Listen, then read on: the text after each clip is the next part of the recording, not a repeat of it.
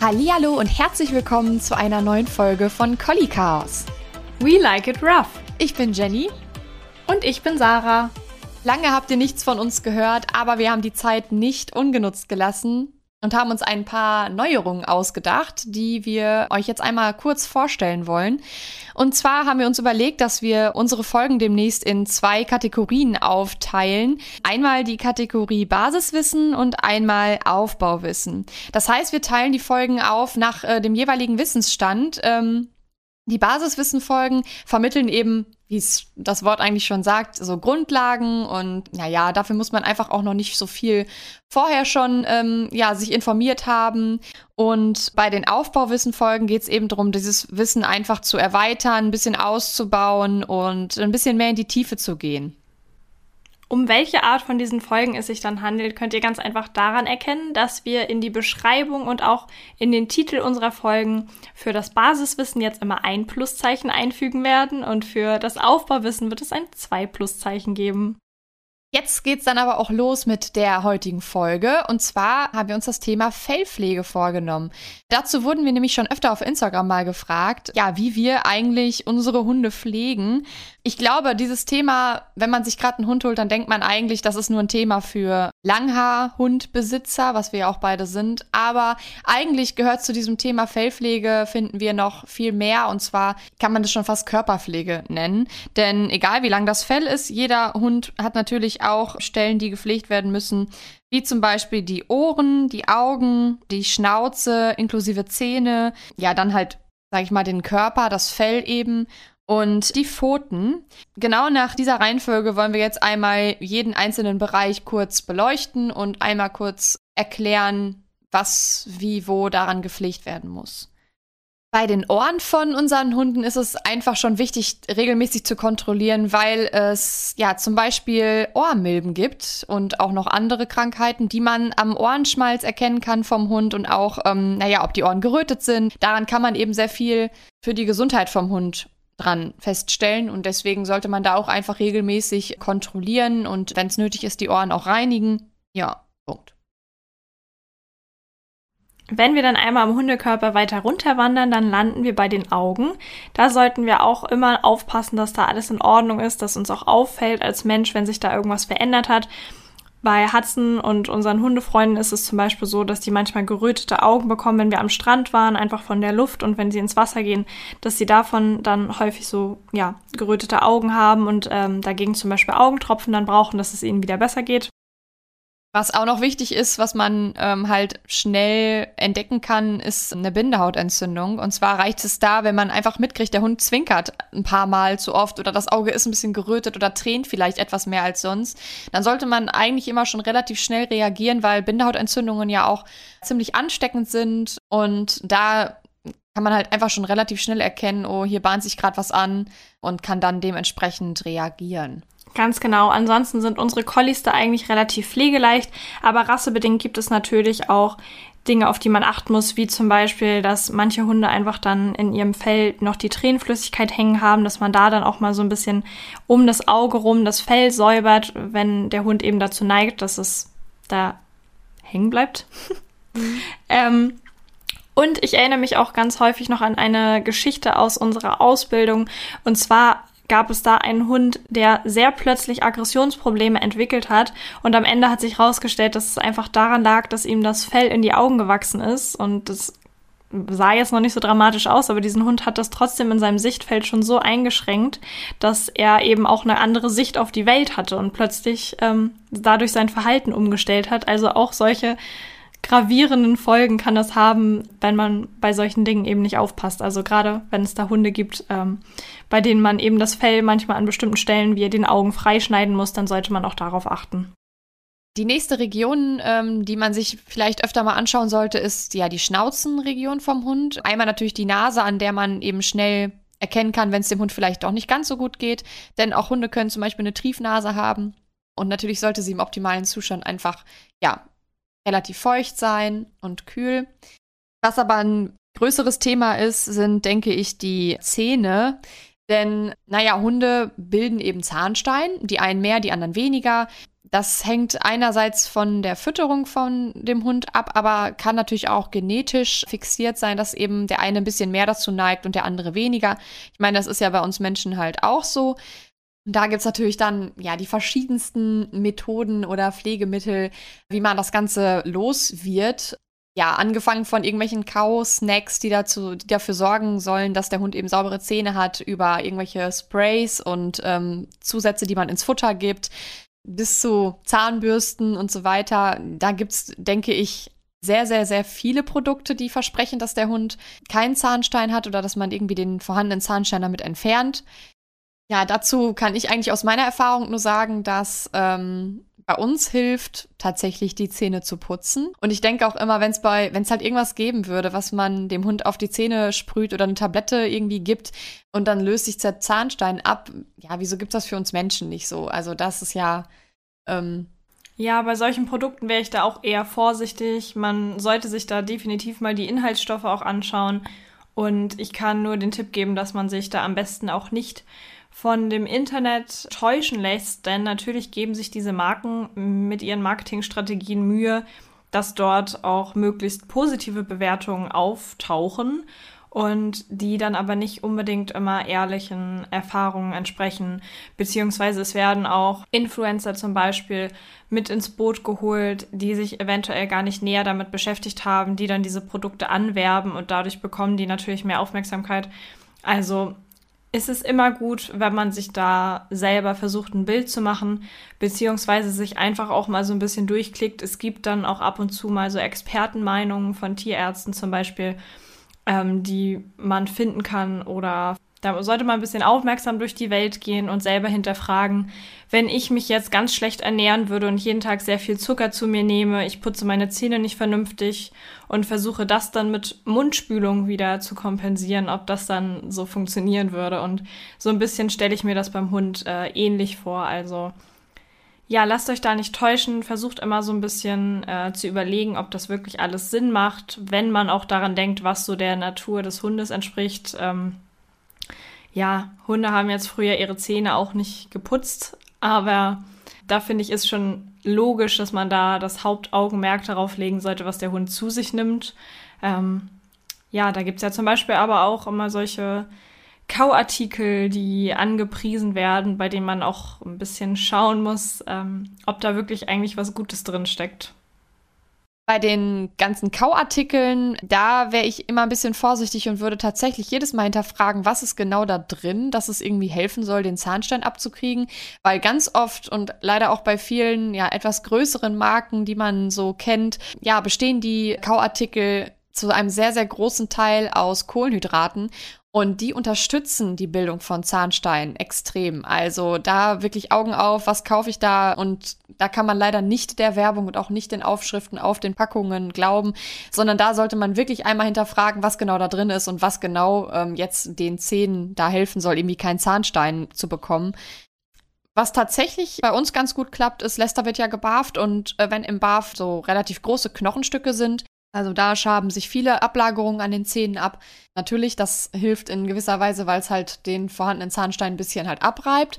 Aber dafür, dass sich da kein neuer bildet, ähm, ja, da spielt einfach die Fütterung an sich eine große Rolle und eben auch die Pflege, die man da sonst so investiert. Ich persönlich putze Lester eben die Zähne mit einer ganz normalen Zahnbürste. Ich habe also eine für Hunde mal irgendwann gekauft, die halt einfach einen längeren Stiel hat. Damit komme ich überall ran. Wenn es mal notwendig ist, ähm, kratze ich ein bisschen den Zahnstein ab oder ich mache halt mit Zahnseide, ähm, ja, zwischen den Zähnen so ein bisschen sauber. Das aber halt auch wirklich nur, wenn ich halt genau sehe, da ist eine dunkle Stelle, da kann ich jetzt mal kurz zwischen und das eben rausmachen. Und wenn man das regelmäßig macht, denke ich, hat man da schon viel getan, dass der Hund ja einer Behandlung beim Tierarzt eben entgeht. Denn das ist tatsächlich ja dann irgendwann das ähm, Ende, sage ich mal, wenn es halt richtig dolle ist mit dem Zahnstein und der Hund dadurch halt Entzündungen im Mundraum hat, da kann ja das Zahnfleisch auch ähm, sehr doll in Mitleidenschaft gezogen werden und die Zähne an sich natürlich. Dann wird das teilweise ja auch unter Narkose entfernt. Und da denke ich halt, dass man da mit Prophylaxe auf jeden Fall viel tun kann, dass diese Behandlung dem Hund erspart bleibt. Wenn man dann weitergeht, ähm, ja, dann ist natürlich ein sehr, sehr großer Teil das Fell, was eben Pflege braucht. Wir haben natürlich jetzt zwei Langhaar-Collies, die viel Fell haben, die unterschiedliche Fellstrukturen haben und da natürlich auch gebürstet werden sollten, um eben Verfilzungen vorzubeugen. Da kann ich rassetypisch sagen, dass bei uns der Bauch oder das, ja, der ganze Bauchbereich eben ist, hin, bis vorne hin zur Brust, dann hinter den Ohren das Fell, an den Läufen vorne und zwischen den Beinen. Das sind einfach die Stellen, wo das natürlich aneinander reibt und auch dementsprechend schnell verfilzt.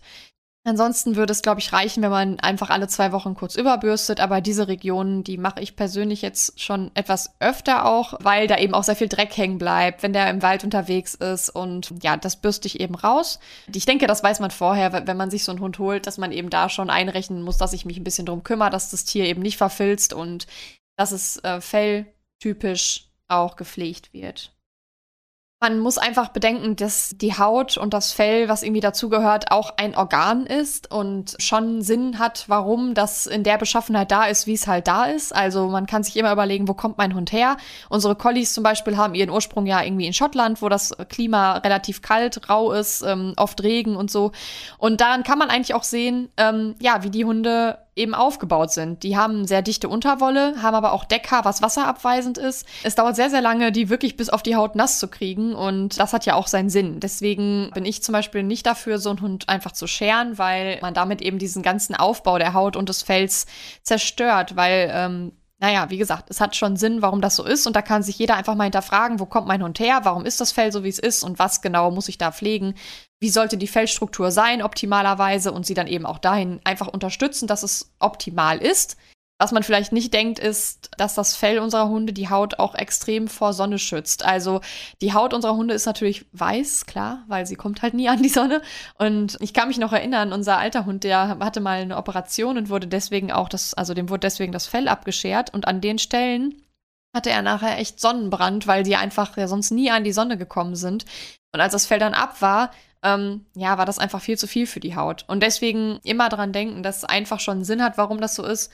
Natürlich gibt es auch Hunde, die können geschert werden. Ich glaube, da kann man sich einfach an seinen ähm, ja, Hundefriseur des Vertrauens wenden. Die wissen das dann schon, ähm, bei welchem Felltyp ich was genau machen darf, kann, soll. Aber im Grundgedanken hat sich Mutter Natur schon immer was dabei gedacht, wie sie es gemacht hat. Und deswegen kann man da auch eigentlich immer so sich gut daran orientieren, ähm, ja, wie viel Pflege oder welche Art von Pflege da halt notwendig ist. Wo wir jetzt gerade schon beim Fell sind und was man sich da für Gedanken drüber macht. Ähm, ich kannte auf jeden Fall auch dieses Problem am Anfang, dass ich nicht wusste, kann ich dem jetzt ein Geschirr ummachen zum Beispiel. Ich weiß nicht, vielleicht kennst du das auch. Wir haben damals auch den Tipp bekommen, uns halt ein Halsband zu besorgen, damit ähm, ja das Fell halt nicht in Mitleidenschaft gezogen wird, wenn der Hund ein Geschirr anhat und das dann natürlich auch ein bisschen so am Rücken und am äh, ja am Bauch halt reibt, so an der Brust, wo das Geschirr halt überall sitzt. Ähm, vielleicht wollen wir dazu noch kurz was sagen, da könnte ich mir vorstellen, dass sich andere Leute auch diese Frage stellen.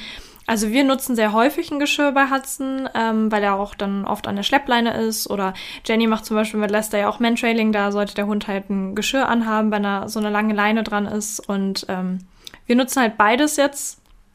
Ich habe aber noch nie irgendwie gemerkt, dass äh, dadurch jetzt Hudsons Fell gelitten hat. Also auch wenn er häufig mal ein Geschirr anhatte und auch für längere Zeit. Also da hat sich bei ihm zumindest nichts abgerieben und da ist darunter auch nichts verfilzt oder so.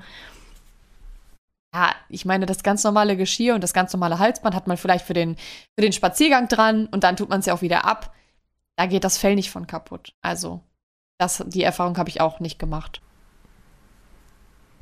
Dann bleibt jetzt eigentlich nur noch das Thema Fötchen. Das ist nämlich auch eine Sache, die ich so ein bisschen unterschätzt habe oder wo ich vorher einfach nicht wusste, auf was für Sachen man da achten muss. Erstmal haben unsere Collies auf jeden Fall sehr ausgeprägten Fellwuchs auch zwischen den Pfoten. Kommt auch so ein bisschen auf die Rasse an.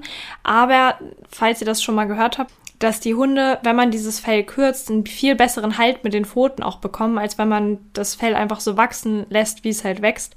Deswegen kürzen wir auf jeden Fall dieses Fell zwischen den Pfoten, damit der Hund einen besseren Halt hat. Da kann man dann mal ein bisschen ausprobieren, ob das dem eigenen Hund auch hilft. Und wichtig finde ich, je nach Jahreszeit im Winter zum Beispiel, wenn hier Streusalz überall rumliegt, also Streusalz kann giftig für die Hunde sein, je nachdem, was da benutzt wird. Gerade wenn man kleine Hunde hat, dann sollte man da auch darauf achten, dass man die Pfötchen, mit denen sie ja eben draußen auf dem Streusalz laufen, halt regelmäßig auch abspült, damit man eben diese, diese Stoffe da wieder runterbekommt, weil manche Hunde lecken sich dann halt eben an den Pfoten und wenn sie dann diese, diese Stoffe, wenn die in den Körper gelangen, das, ähm, ja, das kann wirklich gravierende Folgen haben. Ein großer Hund kann das vielleicht besser ab. Aber auch im Winter spülen wir die Pfötchen regelmäßig ab und da hilft es eben auch, wenn äh, die Haare geschnitten sind, damit da nicht so viel Streusalz hängen bleibt oder auch Schnee. Denn wenn der sich dann so die, zu so kleinen Eisklumpen bildet, wenn die Hunde äh, damit rumlaufen, ja, dann, äh, ja, dann bleiben da richtige Klumpen hängen und dann läuft der Hund irgendwann nicht mehr weiter. Also Hudson hat im Winter dann manchmal schon da gestanden und noch so seine Foto hochgehoben und gesagt, bitte mach die Eisklumpen ab, es ist irgendwie komisch. Ähm, mhm. Auf solche Sachen muss, muss man da halt achten. Und ähm, da hilft zum Beispiel Kokosöl. Also wenn man die Pfötchen dann noch mit Kokosöl so ein bisschen einschmiert, dann war das bei uns zumindest so, dass sich da nicht so viele Eisklumpen gebildet haben. Ja. Und zur Not gibt es da halt immer noch die Möglichkeit, den Hund an wirklich so kleine kleine Schüchen zu gewöhnen, die man dann im Winter äh, da dran machen kann. Ja, wir zum Beispiel hatten ja auch vor Corona eine große Schneewanderung bei euch geplant und dafür hätte ich mir eventuell eben auch diese Schüchen besorgt, weil ich ja wusste, wir sind da mehrere Stunden da im Schnee unterwegs und wenn man da wirklich alle paar hundert Meter die Eisklumpen absammeln äh, soll, dann entscheide ich mich ja lieber für so eine Schuhe. Also das war auf jeden Fall ein Thema, auf das ich nicht vorbereitet war damals. Auch so sollte man natürlich die Pfoten generell öfter sich mal anschauen, weil der Hund immer mal in irgendwas reintreten kann, wo er sich verletzt, vielleicht mal irgendwie Glasscherben oder so. Das sind ja so die häufigsten Verletzungen, die leider stattfinden, dass man da eben immer ein Auge drauf hat, ob da unten an den Pfötchen noch alles in Ordnung ist, weil da läuft der Hund ja eben auch den ganzen Tag drauf rum. Und die Krallen sind auch häufig ein Thema. Je nachdem kommt auch auf den Hund an, wie schnell diese Krallen wachsen. Wir müssen die nicht so häufig schneiden. Ich hatte mit Jenny eben vor der Podcast-Folge schon ein kleines Gespräch darüber, ähm, weil Jenny benutzt nämlich so eine Pfeile. Wir schneiden Hudson die einfach mit so einer ganz normalen Krallenschere, wenn sie halt zu lang sind. Und ja, das, das war es eigentlich schon. Aber Jenny wollte da nochmal ihre Erfahrung sagen, warum sie halt die Pfeile eigentlich super findet. Ja, also ich habe früher auch mit so einer normalen Krallenschere die Krallen abgeschnitten, aber irgendwie haben die auch so oft dann so gesplittert. Und jedenfalls habe ich noch von mir selber, ich hatte früher so ähm, Gelnägel, da hatte ich so eine ja, elektrische Nagelfeile eben von über und hatte auch so ganz, ganz ähm, feine, weiche Aufsätze. Und mit denen ähm, mache ich das jetzt, dass ich einfach von unten quasi die Nagel feile und nicht mehr abschneide. Und seitdem habe ich das Gefühl, dass ich es weniger oft machen muss und dass das Ergebnis vor allen Dingen zufriedenstellender ist, weil, weil man dieses Aufgespalte nicht hat, weil man wirklich eine glatte Kante dann nachher macht. Hat Lester dunkle Krallen? Ja, leider schon. Nicht, nicht vollständig, aber an den meisten Zehen sind sie dunkel. Ähm, auch das ist ein Vorteil, finde ich, von der Pfeile, weil man nicht von jetzt auf gleich, ähm, naja, alles halt ab macht, sondern ich mache das wirklich nur vorne an der Spitze und dann arbeite ich mich halt so Stück für Stück vor. Und ähm, da gibt's ja immer noch diesen Trick, dass man so ein bisschen mit so einer ähm, Taschenlampe oder so Handylicht kann man auch nehmen, äh, drunter leuchtet und dann kann man teilweise sehen, woher die Ader läuft und da kann man sich wirklich ja Millimeter für Millimeter dran ähm, ja, tasten. Und da mache ich wirklich immer nur ganz, ganz wenig ab. Also bei den, bei den hellen ähm, geht das an der Stelle einfach besser. Man muss aber natürlich dazu sagen, dass es nicht für jeden Hund was ist, dass da gefeilt wird. Das Ding vibriert natürlich an dem Fötchen und da musste ich auch erstmal Lester genau zeigen, dass es nichts Schlimmes ist und so. Aber das ist, denke ich, wie, wie alles andere bei der, bei der Körperpflege auch, ähm, irgendwann schon auch eine Gewöhnung und dann ist es in Ordnung. Das war gerade ein gutes Stichwort, was du eben gesagt hast, weil Rituale eben eine ganz, ganz wichtige Rolle dabei spielen und ich das gerne nochmal betonen möchte. Ich habe mir damals nämlich gedacht, als wir angefangen haben mit der Fellpflege, am besten mache ich es wahrscheinlich mit Leckerlis, weil dann fütter ich meinen Hund nebenbei, der denkt sich, ach okay, ähm, ich werde gebürstet, aber es gibt dafür was Tolles und es ist alles gar nicht so schlimm. Das hat auch funktioniert. Hudson freut sich jetzt auch schon, oder ja, mittlerweile machen wir es nicht mehr so häufig mit Leckerlis, also eher selten.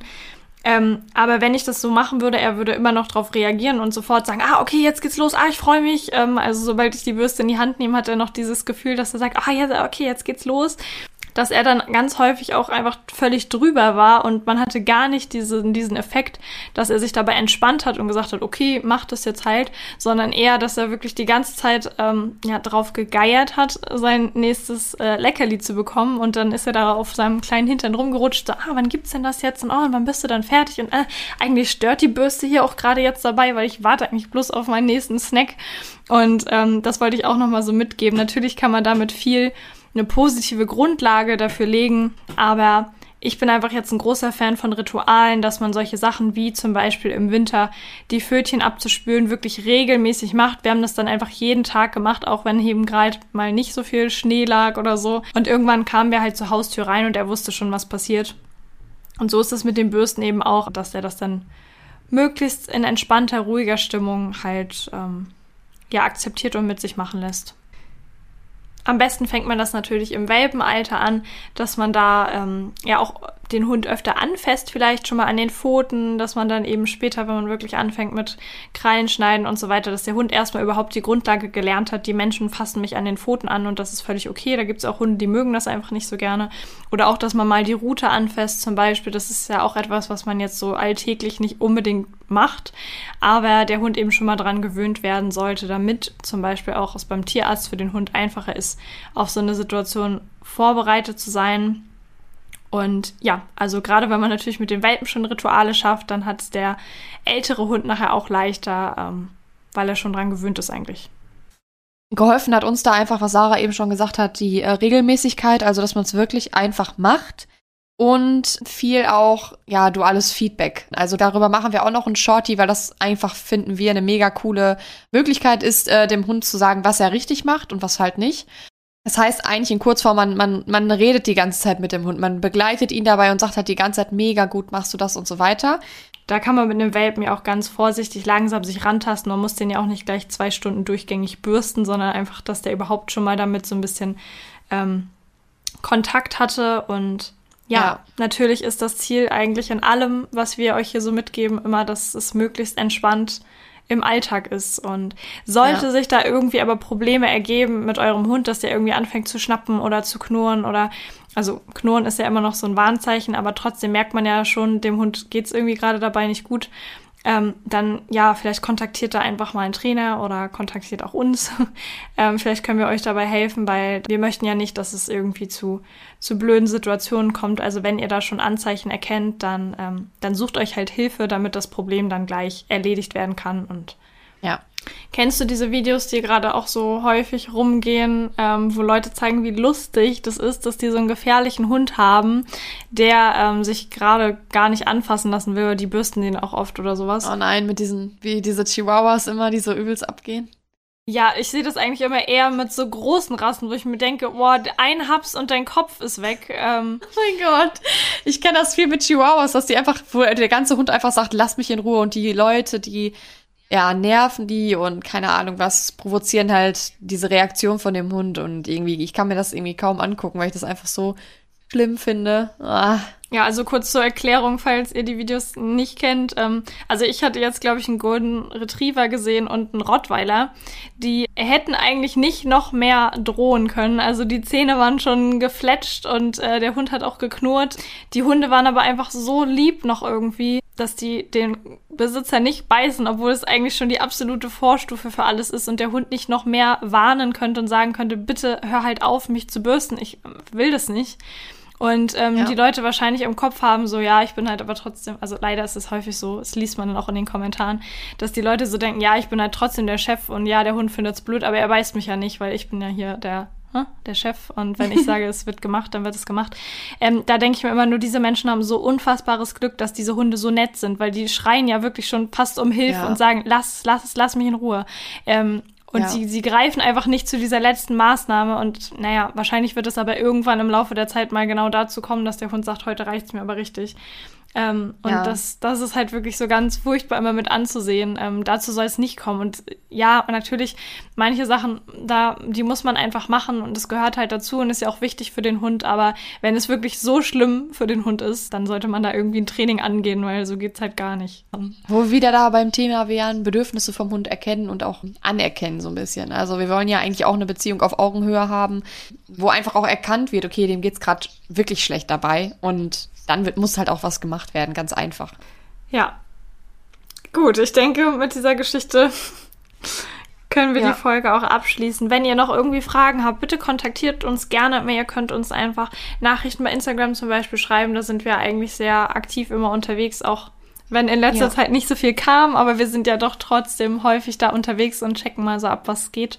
Also schreibt uns gerne oder auch wenn ihr Folgenwünsche habt, wenn ihr ein Training haben wollt, dann schreibt mir auch gerne. Ich mache auch gerne Online-Training mit euch. Ähm, oder dass ihr uns auch ein Feedback darüber gebt, was ihr von unserem neuen System haltet. Wir freuen uns natürlich, wenn ihr weiterhin einschaltet und wir haben auch schon zwei ganz coole Themen in Planung. Und zwar einmal habe ich ja eben schon kurz das duale Feedback angesprochen. Darüber wird es auf jeden Fall noch ein Shorty geben, wo wir einmal kurz erklären, was genau das ist und wie man das einsetzen kann. Und dann, wie ihr vielleicht auf Instagram mitgekriegt habt, haben Sarah und ich uns jetzt endlich nach einem Jahr mal wieder getroffen. Ich war nämlich oben an der Küste. Und ja, da gab es einfach sehr viel zu sehen zwischen unseren beiden Rüden. Und darüber wird es eine Folge geben. Und zwar zwei intakte Rüden zusammen. Geht das gut? Ja, wir würden uns freuen, wenn ihr, ihr reinhört und wünschen euch bis dahin eine gute Zeit. Bis bald. Tschüss.